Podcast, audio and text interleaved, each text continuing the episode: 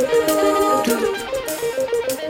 Va-t-on trop loin dans la banalisation de l'avortement? On est à presque 50 ans après la dépénalisation en France du droit à l'avortement et après deux ans de baisse post-Covid, les chiffres de l'avortement ont augmenté et sont à leur niveau le plus haut depuis 1990, soit 234 000 avortements cette année. Des chiffres qui masquent des disparités sociales et spatiales d'accès à l'IVG, dénonçait jeudi, euh, jeudi dernier, c'était la journée mondiale du droit à l'avortement, la Ligue des droits de l'homme. Pour en parler, nous sommes avec Sarah Durocher, présidente du planning familial. Bonsoir Sarah. Bonsoir. Alors on constate que la hausse des avortements concerne surtout les plus jeunes. Comment est-ce que vous l'expliquez? Bah écoutez, on peut faire plusieurs hypothèses. C'est pas le rôle du planning euh, d'en faire des hypothèses, mais en tout cas, on a vu l'affolement que ça avait fait, qui est tout d'un coup une augmentation d'avortements. Euh, je pense qu'il y a plusieurs choses qui se posent. C'est la question de l'éducation à la sexualité, c'est la question de l'accès à la contraception, l'accès à une vraie information, et ne pas sous-estimer aussi la montée euh, des mouvements anti-choix et euh, anti-droit surtout. Donc voilà, on a plusieurs hypothèses, mais pas d'affolement. Tout va bien, je pense. Alors on va vous poser la question qui fâche du jour, et vous avez presque déjà donné la réponse, mais c'est pas grave. c'est obligatoire.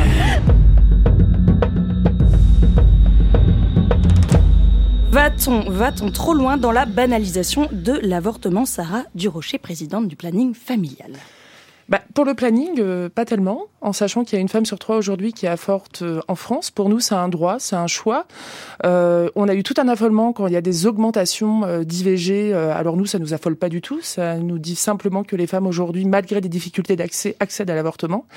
Et que, bien évidemment, encore une fois, l'avortement, c'est une solution à une grossesse non désirée, ce n'est pas un problème pour nous féministes en tout cas. Ok, mais Maya qui a un léger esprit de contradiction n'est pas d'accord avec vous et c'est sa mission. Exactement. Moi, je fais partie des gens qui sont absolument affolés par cette augmentation du nombre d'avortements. Je trouve ça pas normal, notamment pour les jeunes, notamment parce que là, on part complètement du principe que l'avortement c'est quelque chose d'anodin. Et quand même, c'est pas anodin d'avorter.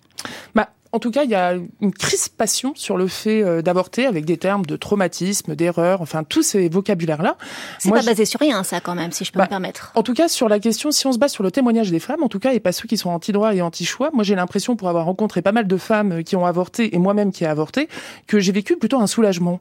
Donc, euh, en fait, peut-être laisser la parole aux femmes qui avortent, qui ont du mal à prendre la parole dans la sphère publique et voir ce qui est possible. Alors, moi, je me suis fondée sur un organisme qui est pas particulièrement d'extrême droite, c'est l'INSERM, qui dit que quand même, en fait, les femmes n'étaient pas prévenues de ce qui les attendait au moment d'avorter. Ils disent qu'il y en a un quart qui ont été surprises par des douleurs extrêmement intenses, un tiers par des saignements qu'elles ont trouvés inquiétants. Ça, on le sait pas quand on avorte. C'est un problème. Ah, c'est un problème pour le planning familial, en effet, dans le sens où, euh, pour nous, par exemple, il est important de donner une vraie information, ce qui n'est pas le cas. Cette info, je ne l'ai euh, pas trouvée sur votre site. Eh ben, écoutez, venez nous rencontrer dans les enquêtes du planning ou appelez-nous. Bah oui, mais quand même, aujourd'hui, on sait bien que le premier contact, c'est Internet, quand même. Eh ben, ça tombe bien, puisqu'on a sorti un chat qui est relié directement au numéro, donc on peut aller sur Internet et trouver l'information. Aujourd'hui, ce qui est certain, c'est qu'il y a un gros drama autour euh, de l'avortement et qui continue, et que, en effet, il y a encore une stigmatisation sur les femmes qui avortent. La preuve, on arrive très peu à trouver des femmes à visage découvert qui témoignent en 2023 aujourd'hui de leur avortement. Pour vous, le terme de drama, quand même, il est assez marqué. Quand même, c'est pas complètement anodin d'avorter quoi qu'il arrive. Quand même. Est-ce que c'est pas la, la pire des solutions face à une situation qui effectivement est encore pire? Bah, Qui serait de, de, de, devoir être forcé de poursuivre une grossesse qu'on ne désire pas bah, Je pense que la question du choix, elle est hyper importante aujourd'hui. Pourquoi les femmes, elles avortent? Elles avortent parce qu'il euh, y a une législation qui leur permet et qu'on a le choix et qu'on a le droit. Ça, on a la chance en France de l'avoir.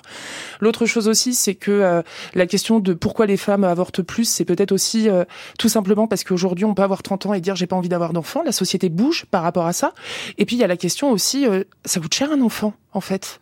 Ça veut dire que la question du choix, je pense qu'on peut en avoir plein de définitions et que on voit des femmes aussi qui ne gardent pas une grossesse qu'elles pourraient enfin qu'elles souhaiteraient peut-être avoir, suite au fait que les femmes deviennent de plus en plus pauvres. Est-ce que trouvez, vous trouvez pas que dans l'ensemble, quand même, avec cette augmentation, on voit bien que euh, on a l'impression quelque part que c'est facile, que ce droit il est tellement défendu en France que bah, on peut avorter comme ça assez facilement. Moi, je suis tombée sur un site aujourd'hui qui est euh, questionsexualité.fr.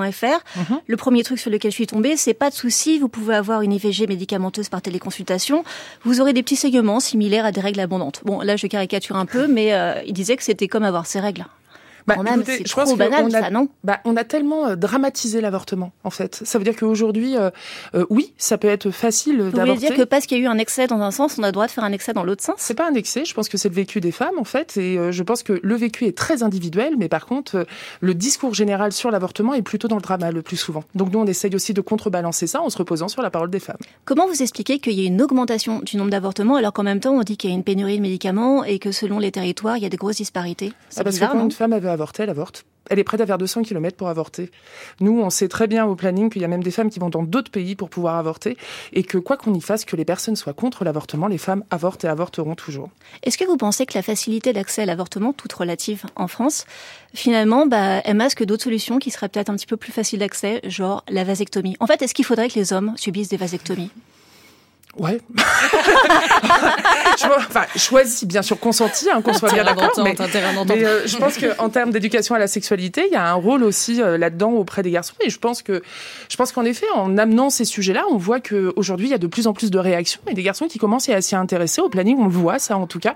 Donc, euh, c'est des choses positives aussi qui peuvent arriver à ces sujets, mais pas assez, sûrement. Donc, c'est pas que, le, que sur les épaules des femmes que ça repose. Non, mais ça reste quand même le, le choix et le droit de décider pour les femmes. Sarah Durocher, je vous repose la question un petit peu autrement. Est-ce que c'est grave de banaliser l'avortement? Je pense pas. Bah, comme ça, c'est clair. Va-t-on trop, trop, loin dans la banalisation de l'avortement Sarah Durocher, vous pensez que non? Maya pense que oui, et moi, je suis adhérente du planning familial, donc il y a clairement conflit d'intérêt. En tout cas, pour moi, faire des blagues euh, sur l'avortement, je vous le dis, c'est pas confort. Merci beaucoup, euh, Sarah Durocher. Je rappelle que vous êtes la présidente du planning familial et qu'on peut y adhérer comme Marine Baousson.